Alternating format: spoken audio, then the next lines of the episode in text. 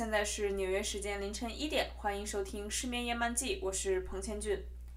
哎，刚刚大家都应该已经听到了啊，如果大家没有跳过开头的这个习惯的话，我今天从这期节目开始，我就换了新的啊开场的音乐。这个开场的音乐是我昨天纽约时间元宵节的时候，跟我这边的一个朋友在免费的这个音乐素材网站上挑了半天，最后挑出来的。我之所以对这段音乐特别中意呢，就是因为它让我想起了一些场景，就是这种场景就是你去现场看歌剧表演，然后在正式的那个舞台大幕拉开之前，观众可能还在陆陆续续进场，然后如果你到的早，你坐在里头，你会听到乐池里面的乐手在调音，就是他们在呃拉了小提琴啊，就是动动自己的那个号啊什么的在调音。我觉得这个刚刚那段音乐一响起啊，我就想起了自己坐在歌剧的这个座位里面，然后听着乐池里面人们在零零碎碎的调音，然后等待着剧目拉开这样一个场面。尤其是让我想起我之前住在意大利佛罗伦萨的时候，曾经去看过一个二幕歌剧，是挺挺有名的，就是那个《塞维利亚理发师》，讲的是一个侯爵。啊，装扮成一个穷学生的样子，想要追求一个医生的女儿，但是这个医生呢，可能稍微有点势利眼，就是看不上这个穷小子，也不知道他作为一个伯爵的真实身份嘛，然后就对这一对儿有情人百般阻挠。然后这里面之所以这个剧叫塞尔塞塞维利亚理发师呢，就是因为里头的理发师啊，其实扮演了一个红娘的角色，就是这个可你可以理解为在意大利的歌剧里面。我们传统戏曲里面《西厢记》里面那些小红娘啊，这些小丫鬟的角色啊，是由一个男性的啊，给给人剃胡子理头的这么一大叔来，啊，来充当的。当时我还印象挺深刻的，就是二幕歌剧其实应该算是挺短的，演出时间不长，但是那场歌剧开场的时间比较晚，演演到最后，我觉得得是那种快要大结局圆满。大圆满了，就是有情人要终成眷属的时候呢，已经就是快到零点了都。然后那场歌剧的舞台设计还非常现代。大圆满的时候，就是两个就庆祝两个有情人这个要在一起了。他们安排了很多穿浑身穿着全白服装的舞蹈演员，手里捧着特别大的充气的气球，就是那种氢气球上台，然后把气球往天上抛。于是你就看到这个舞台上就像一个。欢乐的这个欢欢呼雀跃的白色气球的海洋，这么一个场面，所以本来就是快到零点了，我其实是有点困的，听到那一会儿，但是他那个气球一抛起来，我的心情也跟着，就是也跟着他跳动了起来，所以刚刚听到这一段我新选的开头音乐，我也会想起那个呃跳动的气球，也会想起那天晚上看完歌剧之后，我跟一个巴西的妹子。一个巴西的女孩，我们俩一路，因为佛罗伦萨是很小的地方，我们俩一路走回去，就是她先到家，我我再到我家，就是两个人还中途停下来一块儿去吃了个披萨，然后吃披萨的时候，我都我到现在还记得我们俩聊的内容，是因为啊巴西讲葡萄牙语，我们俩当时在讨论葡萄牙语和意大利语到底，就是作为一个中文母语的人来说，哪个会比较难学。总之啊，就是。唤起了我很多新冠之前珍贵的回忆。由于新冠的原因，就是可能国外这头吧，已经很久没有大家都没有看过现场的演出了。我看国内大家好像还是能进音乐厅，能去看一些，包括甚至看包括看电影啊，就反正就做这种人群聚集的事情。可能之前不觉得，现在还是觉得这种这种这种场合还是挺鼓舞人心的，也是就就是我需要一点人气的滋养。虽然这样说起来会觉得自己像一个吸人精气的老妖怪似的，但确实是这样，就是人需要跟他人接触，需要走到人群里去感受这个这个城市生活的这个气息。所以呢，还是希望这个疫情能够赶紧结束啊，或者是我也能赶紧回国啊。关于这个开场音乐的闲话啊，就先说到这儿。啊，回到今天的正题吧。今天的正题其实原本就不在我的计划之内，这是一个计划外的正题。呃，原本在我的计划里，我可能还需要再过个一个星期左右才会更新节目，并且我对下一期要节目要做什么，其实也有一个怎么说大致的想法吧。为什么就是要在下一期节目之前插播这个临时决定的节目呢？是因为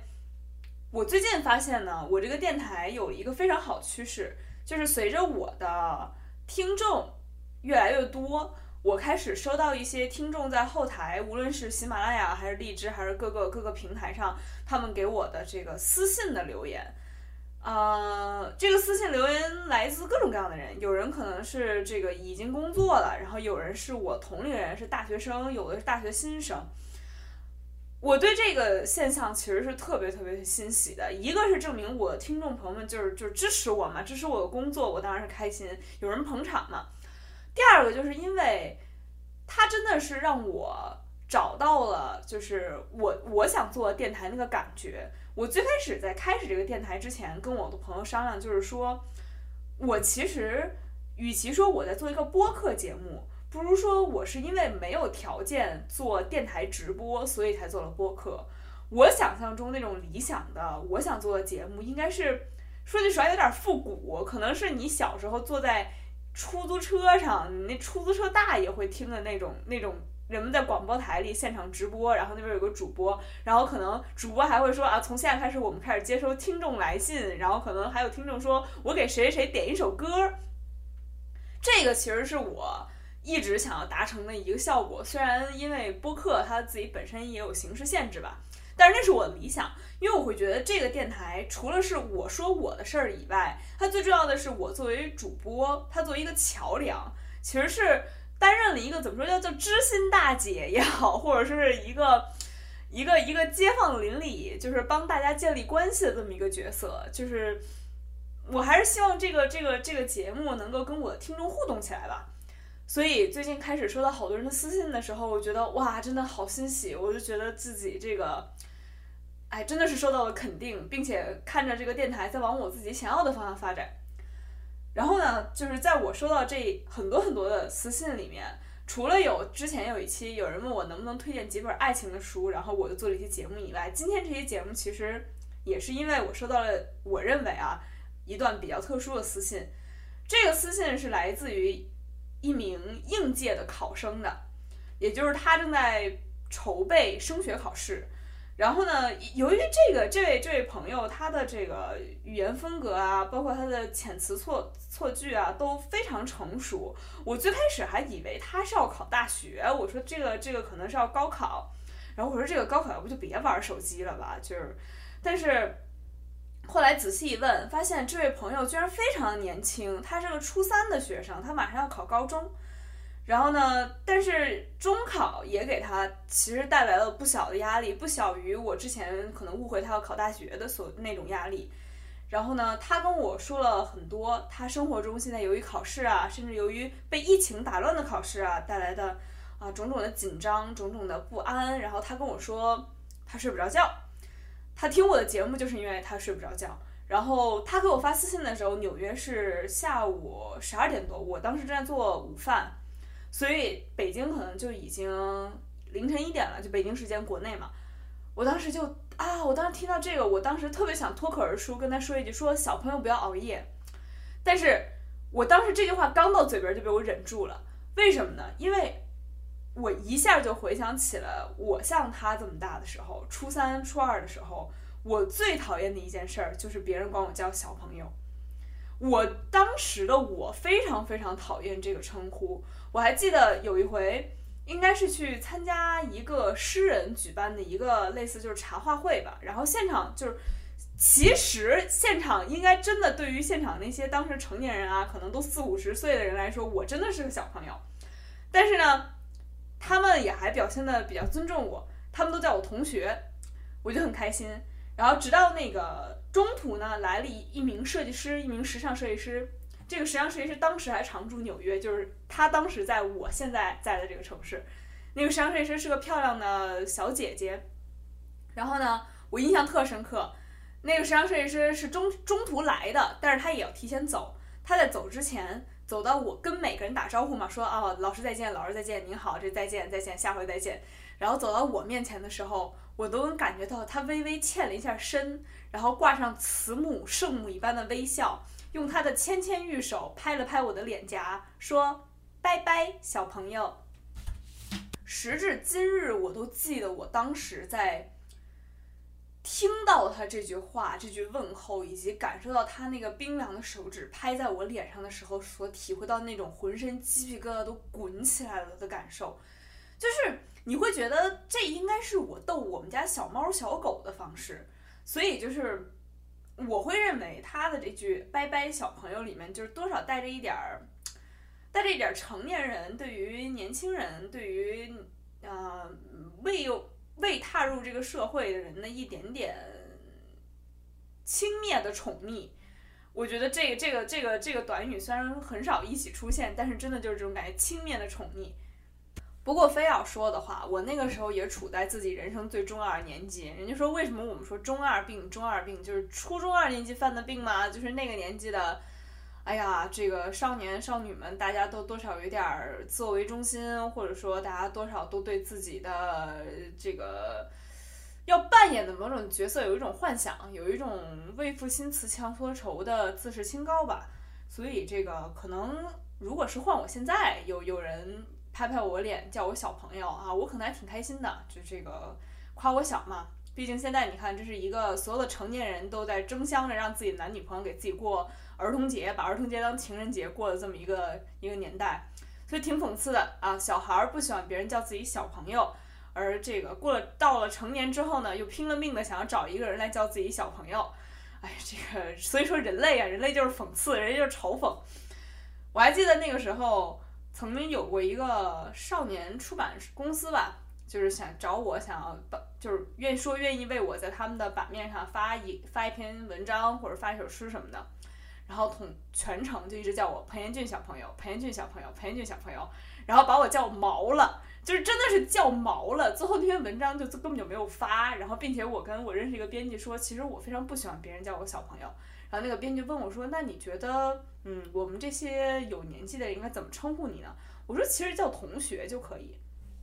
我甚至觉得吧，如果你干脆就把小朋友去了，你就对我直呼其名，就跟老师在班里叫学生说，哎，彭彦俊你过来一下。我都觉得这个比那个叫裴彦俊小朋友来的强，为什么呢？我现在回想一下，因为那个感觉会特别像，你愿意帮我发这篇作品是对我的一种施舍，是你作为成年人对于晚辈的一种施舍和照顾。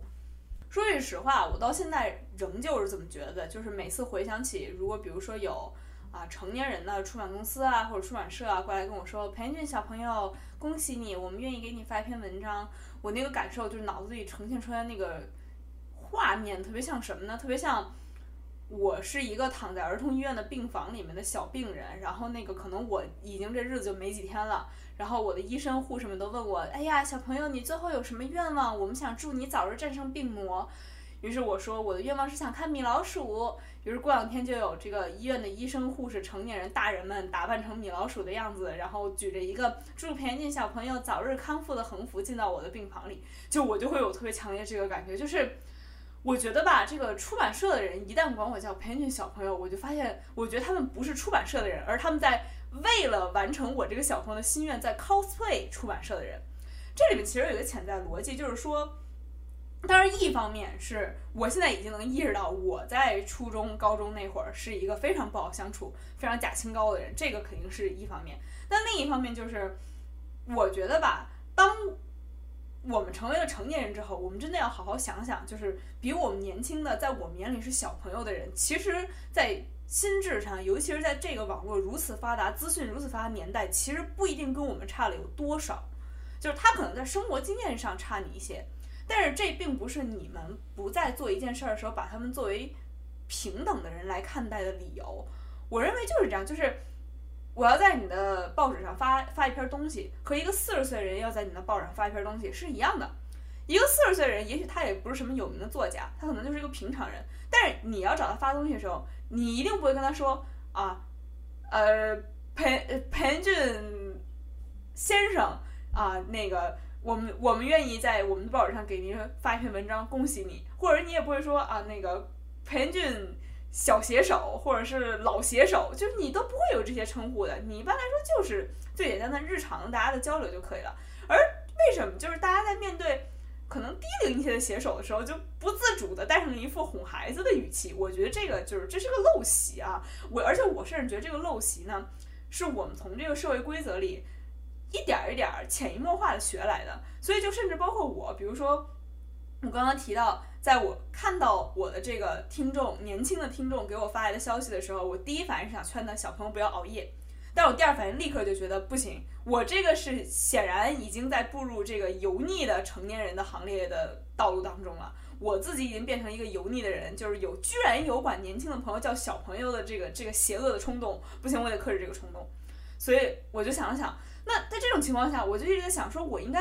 我应该怎么说这句话呢？我是想劝他不要熬夜，是听众朋友您不要熬夜，我觉得这就太正式了。所以我今天呢就找到了一个词。来指代可能啊过可能已经过了要过儿童节年龄，但是又还没有上大学、没有成年的朋友们，我觉得就是少年吧，少年或者青年，就是少年不要熬夜，青年不要熬夜。听到我的这位少年听众朋友年纪轻轻居然熬夜熬得跟我现在差不多，我都是有点觉得这个这个信息看着触目惊心的啊，因为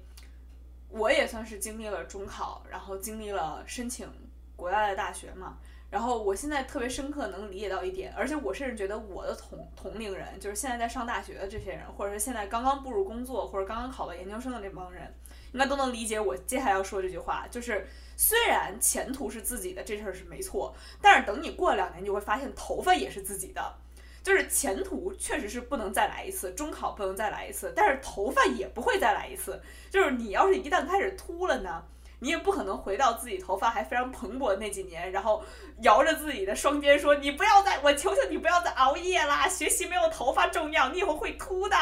哎呀，虽然我现在就非常想回到自己申请大学那会儿，把这番话吼给我自己听，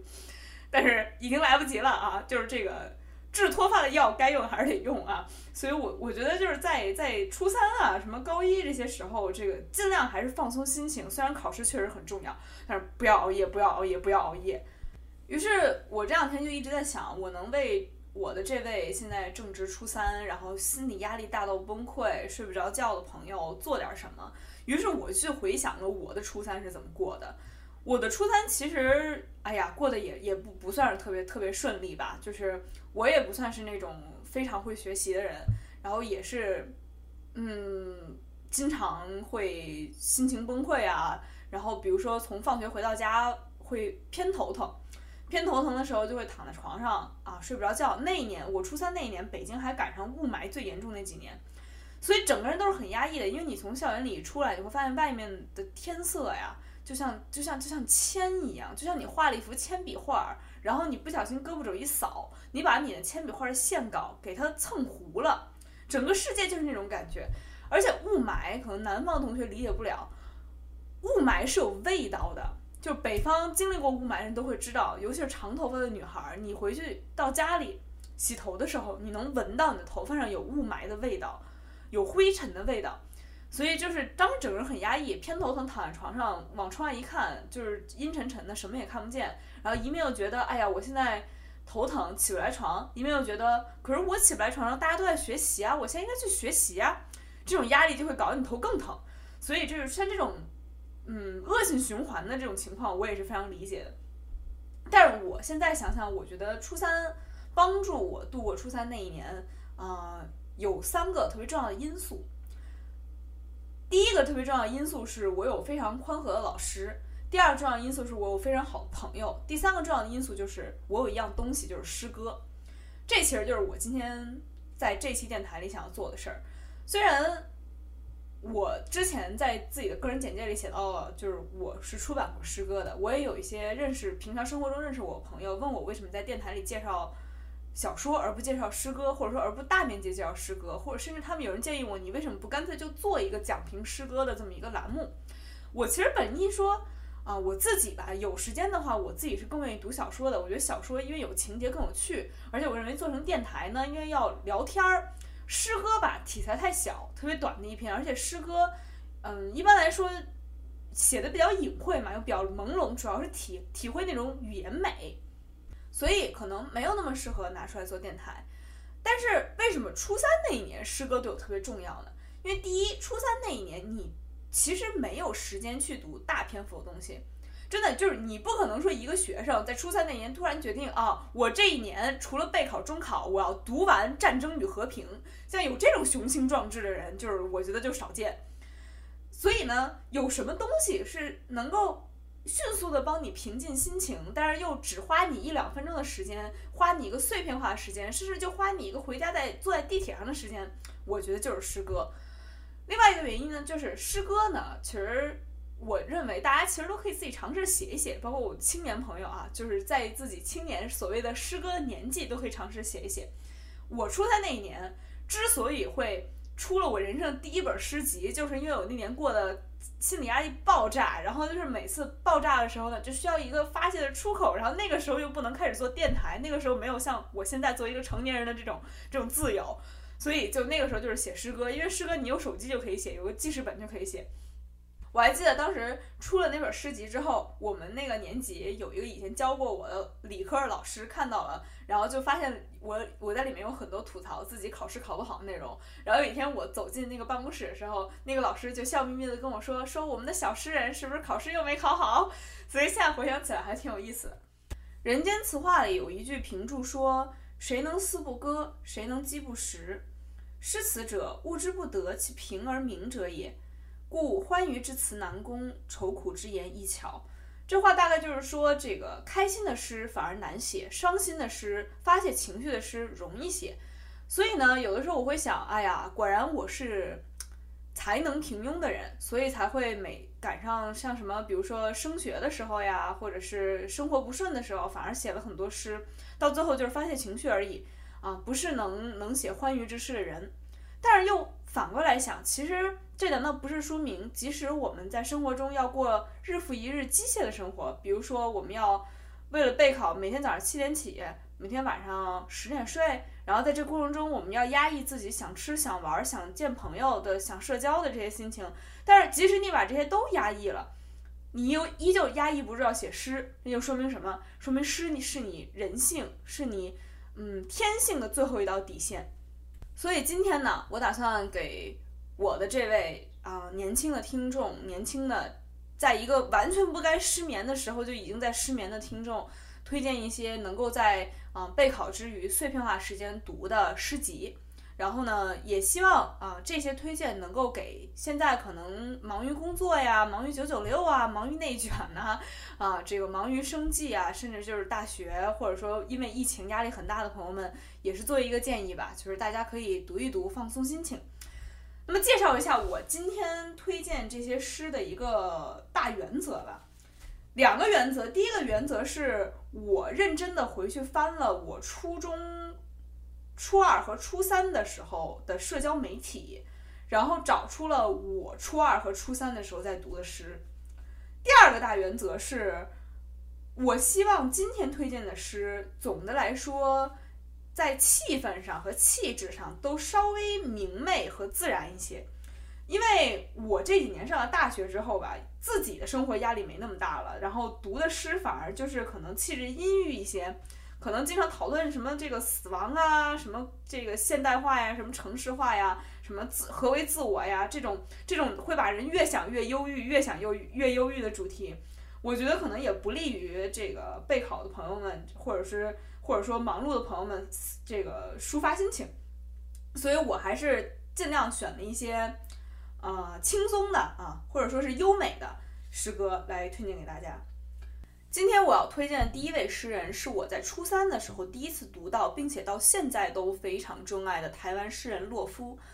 洛夫的语言风格就是唯美两个字，我觉得就可以形容唯美或者柔美。他应该是你在给自己的情人写信的时候，写情书的时候，你会愿意在这这封情书的最后缀上一两句洛夫的诗，我觉得就刚刚好。它的使用的意象基本上都来自于自然，来自于风，来自于雨，来自于山，或者是来自于树，来自于鸟。它描写情感也都是人最，嗯，最最原始，或者说是最纯真、最真挚的情感。基本上有的时候是爱情，有的时候是友情，有的时候是对自己的一种探问。今天我想给大家推荐一首我初三的时候曾经把它发到自己的社交媒体上的。一首诗，叫《因为风的缘故》。因为风的缘故。昨日我沿着河岸漫步到芦苇弯腰喝水的地方，顺便请烟囱在天空为我写一封长长的信。潦是潦草了些，而我的心意亦明亮，一如你窗前的烛光，稍有暧昧之处是所难免，因为风的缘故。此信你能否看懂并不重要，重要的是你务必在雏菊尚未全部凋零之前，赶快发怒。或者发笑，赶快从箱子里找出我那件薄衫子，赶快对镜梳你那又黑又柔的妩媚，然后以整生的爱点燃一盏灯。我是火，随时可能熄灭，因为风的缘故。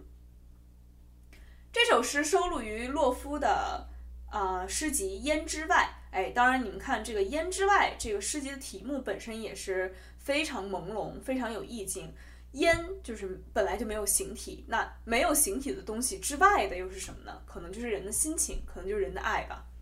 我今天想给大家推荐第二个诗人，在国内的名声啊，比洛夫肯定是要响很多，就是著名诗人北岛啊。北岛也是常年旅居国外，最近几年才终于回到了中国香港。我之所以今天讲到北岛呢，是因为我初三所读的那首那本北岛诗集的名字叫《在天涯》。不同于洛夫啊，洛夫的诗我初三的时候读是一番心境，现在读还是那番心境。我似乎永远都能体会到他诗里的那种暧昧，他诗里那种对自然的这种喜爱。但是北岛是我初三的时候读的时候，觉得他那本在天涯里处处提到的是我不知道的地名，他可能提到了欧洲的教堂，提到了欧洲的河，提提到了北美的湖。那些东那些东西真的都在天涯，就像北岛所自己说的，那是他旅居天涯的时候的经历。我会觉得哇，那不是我的世界，我的世界就是从学校到家啊，这个考试啊，考完试回家这种非常两点一线的生活。而如今我发现，一眨眼的时间，可能就就一眨眼的时间，三四年就过去了，五五年就过去了。而这五年之中，我竟然也成了在天涯的人。而我现在翻回来再去读北岛当年在天涯这本诗集里的诗，又是另外一番心情。尤其是今天我为了做这些节目嘛，重新翻在天涯，我找到了一首特别适合我此刻心情的一首诗，名字叫《乡音》。乡音，我对着镜子说中文。一个公园有自己的冬天，我放上音乐，冬天没有苍蝇。我悠闲地煮着咖啡，苍蝇不懂什么是祖国。我加了点糖，祖国是一种乡音。我在电话线的另一端听见了我的恐惧。这首诗我初三的时候是绝对读过的，因为这首诗在北岛的这本诗集里排的非常靠前，可能就是前一两首。我现在看它的时候，我突然觉得。我当时的自己，初三的时候的自己，那个困在北京一亩三分地的我，是绝对不可能真正理解这首诗里的一些苦涩、一些心酸，但是又有一些浓厚的情感的。我现在突然理解，所谓的第一句话，我对着镜子说中文。我现在觉得我在录这个电台，我虽然最终会拥有一些听众。但是，当我现在看着我的这个录音软件上，我自己的这个声波正在不断的跳动，变成一个一个的线的时候，我说：难道我也不是在对着镜子说中文吗？这个屋子里没有别人，我在自言自语，我在对着我的倒影说我的母语，而我只要一打开我的房门，就注定要说别人的语言。而这里面又说冬天没有苍蝇，我悠闲的煮着咖啡，我就想到啊，冬天真的是什么都没有，冬天是万籁俱寂的。春天的时候，我们家外头那棵树上会有鸟的叫声，但是冬天的时候就是安安静静的。你煮着咖啡的时候，似乎是悠闲的，你手中有自由，你手中有作为一个成年人的底气，甚至作为一个成年人那种独立带过来的那种自由。但是这份悠闲里面，又是带着一点恐惧的。你又觉得我是远离家的，我是没有人为我站在我的背后支持我的啊，我是。可能新冠嘛，我在电话线的另一端听到了我母亲的声音，听到了国内人说中文另外一种乡音的声音，但是那是否又折射了我自己对于无法回家的一种恐惧呢？所以我就发现，哦，原来我初三的时候就读过的诗，如今再读，竟有另外一番风味。于是呢，顺着我刚刚的那番体验呢，我就想到了今天可以给大家推荐第三个诗人。这个诗人也是我初三那一年拼命读的，是啊，台湾和香港可能就是经常在这两地活动的一个诗人，叫杨牧。杨牧为什么提到他呢？他二零二零年三月份，也就是去年的这个时候吧。刚刚过世，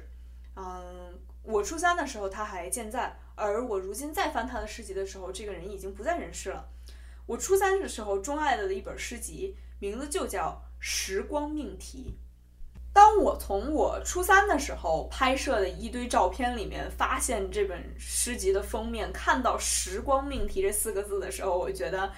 初三的时候的我到底知不知道？可能隔了四五年。我突然就会发现，我手中的所有的诗歌，说到底就是一种时光命题，就是讲时间的故事，就是讲人从未成年到成年，从少年到油腻的想要叫别的少年小朋友的油腻的成年人，可能这就是我们我们的命题，就是时光的命题，就是生命的命题。话不多说，我们来读这首诗啊，《时光命题》。灯下细看我一头白发，去年风雪是不是特别大？半夜也曾独坐飘摇的天地。我说，抚着胸口想你。可能是为天上的星星忧虑，有些开春将要从摩羯宫除名，但每次对镜，我都认得他们。许久以来归宿在我的两鬓。或许长久关切那棵月桂，受伤还开花。你那样问，秋天以前，我从不去想它。吴刚累死了，就轮到我伐。看早晨的路在葵叶上滚动，设法于脉络间维持平衡。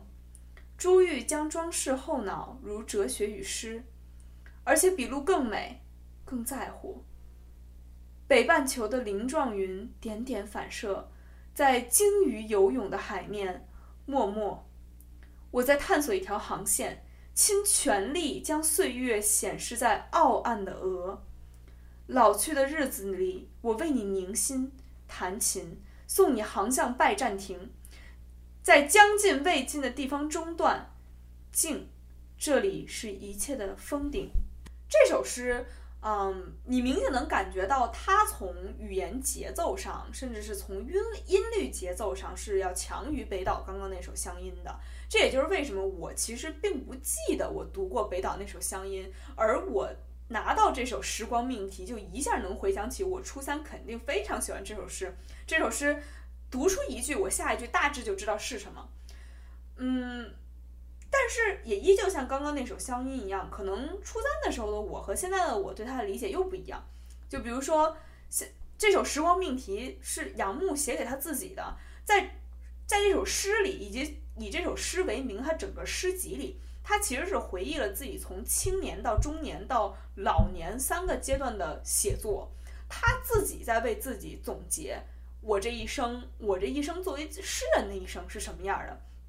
当然了，我现在肯定还没有到说就是非要呃去去回溯一下我的一生，我我的一生还远远都甚至你说可以说刚刚开始吧。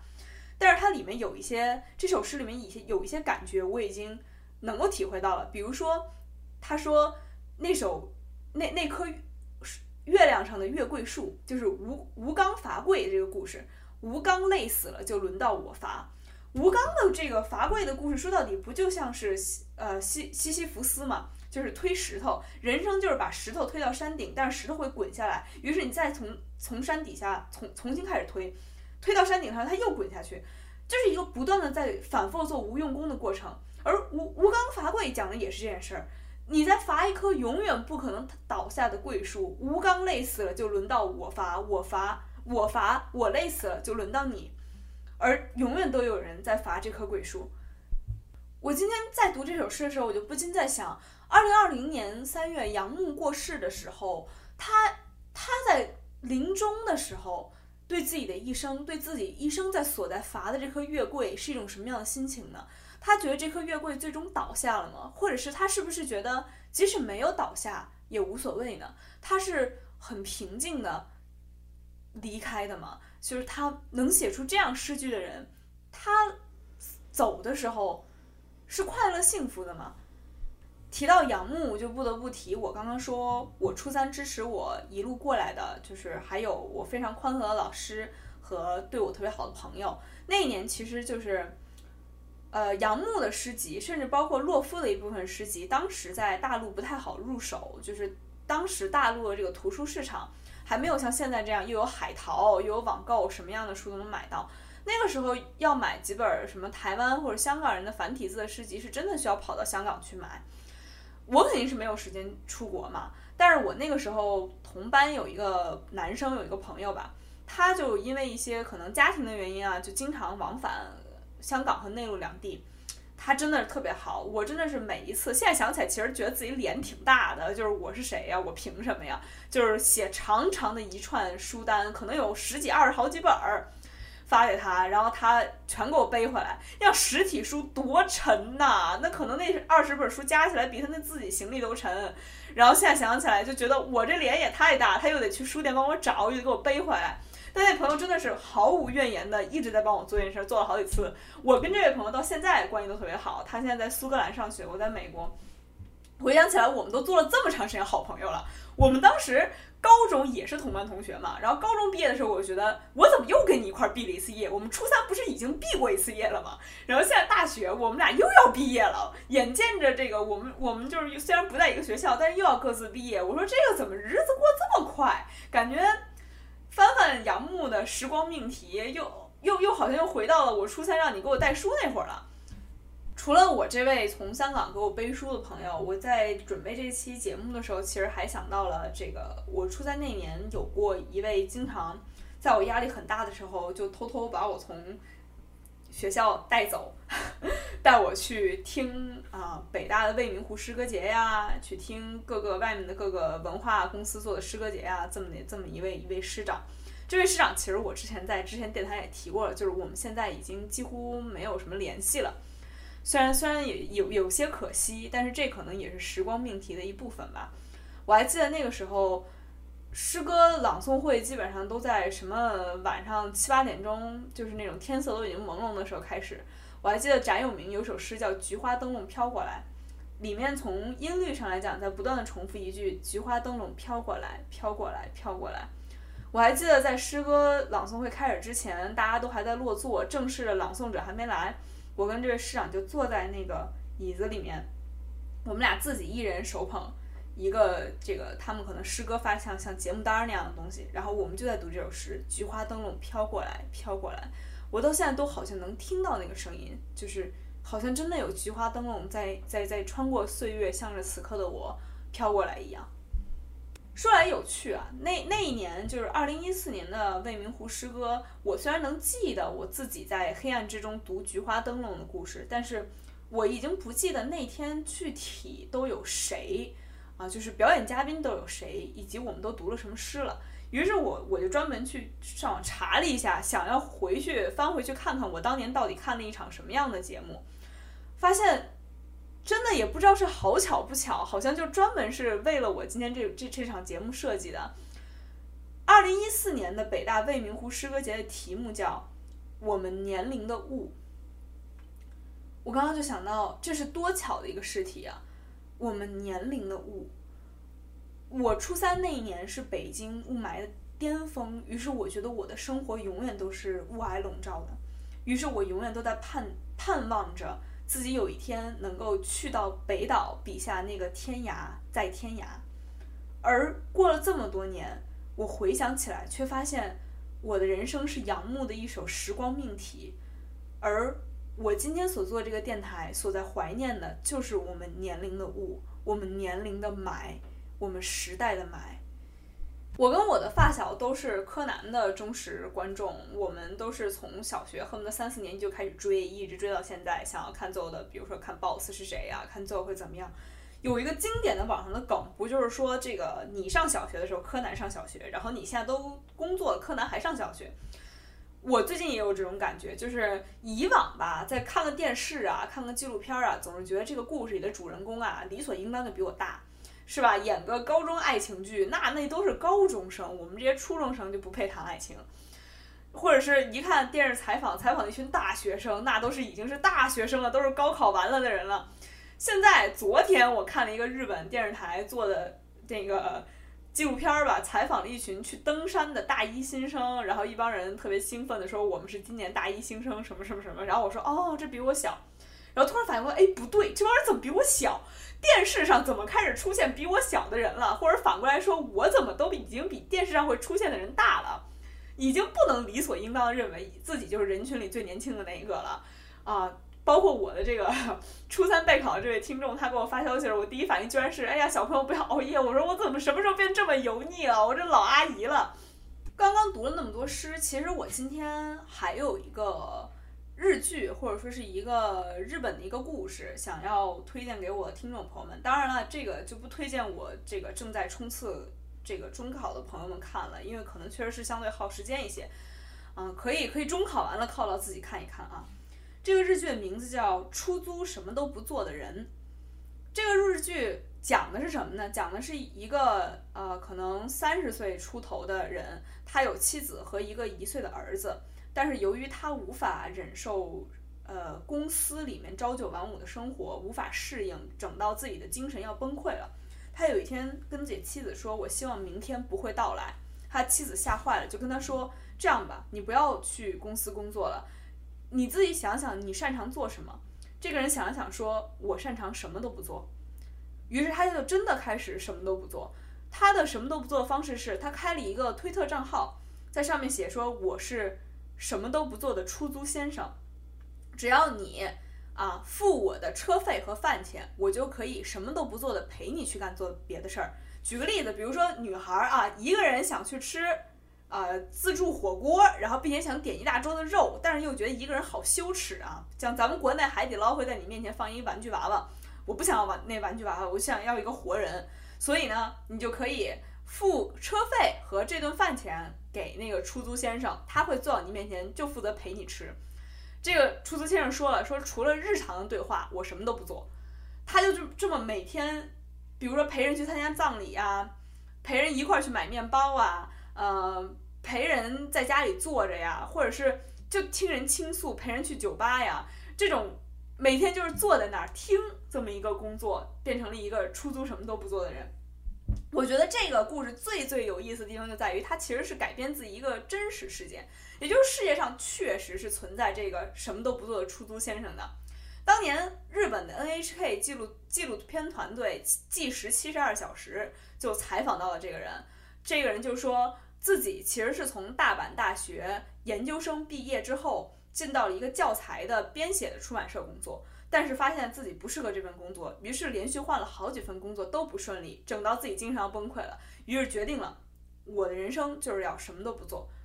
当然了，这个肯定不是一个嗯可以维持常态的东西。虽然这位出租先生由于受了 NHK 的采采访嘛，啊，他的这个事迹有名了，有人给他出书，有人给他拍电影，有人给他拍电视剧，他有一定的收入，但是。你会发现，这肯定不是原本他那个状态，肯定不是一个常人能够维持的状态。所以我在这个电台里提到这个电视剧和这个纪录片，并不是鼓励大家什么都不做啊。我只是说，你去观察他的人生，观察这个人的人生，你会发现，他先是从有路走到了没路，又从没路走到了有路。最开始是高材生啊，研究生毕业。但是走着走着发现人生前面路没了，我希望明天不要来，我希望明天没有路。但是走着走着又柳暗花明了，所以我觉得这个反而是这个客观规律很值得我们去关注吧。就是人生就是这么一个声波折线型，从高到低，从高到低，从低到高，再从高到低，再从低到高，柳暗花明，反复重复这么一个过程，就是去伐那棵月桂树吧。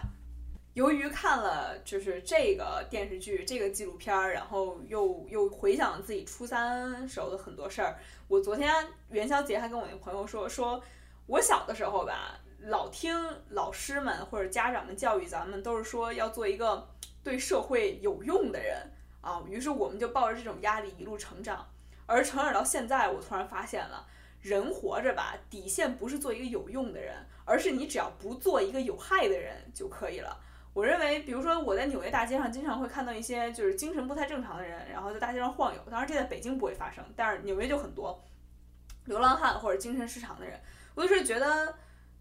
他们确实是惊吓到了我，他们走在大街上，我我我过去然后吓一跳。我就觉得只要我最后不变成我在大街上晃悠吓别人一跳，这个稍微有点有害社会，有点有害路过少女的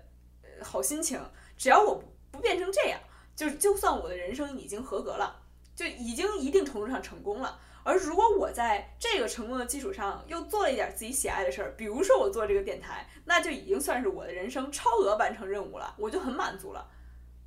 今天这期在我意料之外、计划之外的节目录到这儿也是叨叨了挺长时间了，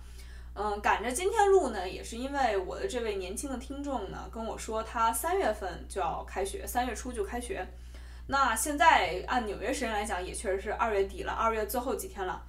嗯，所以我就赶着把它录了，就希望我这位朋友在开学之前可以听到，这样能够怀抱着一个相对轻松啊，然后相对宽和的心态去迎接新学期，迎接中考前的这个挑战。嗯，虽然今天推荐诗的主要纲领啊是推荐我初三时候读的诗，不过我这两年就是上了大学之后呢。也读过一本我觉得很适合拿出来放松心情的诗集，并且尤其是其中有一首诗很适合作为今天的收尾，所以我们现在来给大家介绍一下啊，就是《四山修斯少女诗集》，是日本诗人四山修斯的诗啊。他这本少女诗集里面包含了几个部分，比如说包含花诗集，包含海诗集，包含童谣诗集，包含猫诗集。包含时而如没有母亲的孩子这样一节奇怪的章节，就是总的来说，呃，风格偏童趣，或者说语言风格偏轻松化、幽默化。那么下面就是我今天要给大家读的最后一首诗，来自日本诗人四山修斯的《感到悲伤的时候》。感到悲伤的时候，去看大海，从旧书店的归途去看大海。你要是患病，去看大海；心中贫瘠的早上，去看大海。啊，大海啊，有着巨大的肩膀和广阔的胸口。如何难过的早上，如何凄楚的晚上，都会结束。人生总会结束，唯有海不会结束。感到悲伤的时候，去看大海；一个人寂寞的时候，去看大海。我当年困在雾霾重重的北京的时候，也曾无数次的幻想住在海边，后来真的就实现了。后来去看了法国尼斯的大海，去看了意大利那那坡那坡勒斯的大海，去看了纽约的大海，去看了全世界各地的大海。大海总是在那儿，就像这首诗里说的：“如何凄楚的晚上，如何悲伤的早上，都会结束。”什么样的糟心的日子，最终都是会过去的。你的人生最终都还是会好好的过下去，你会迎来有诗、有海、有春天的日子。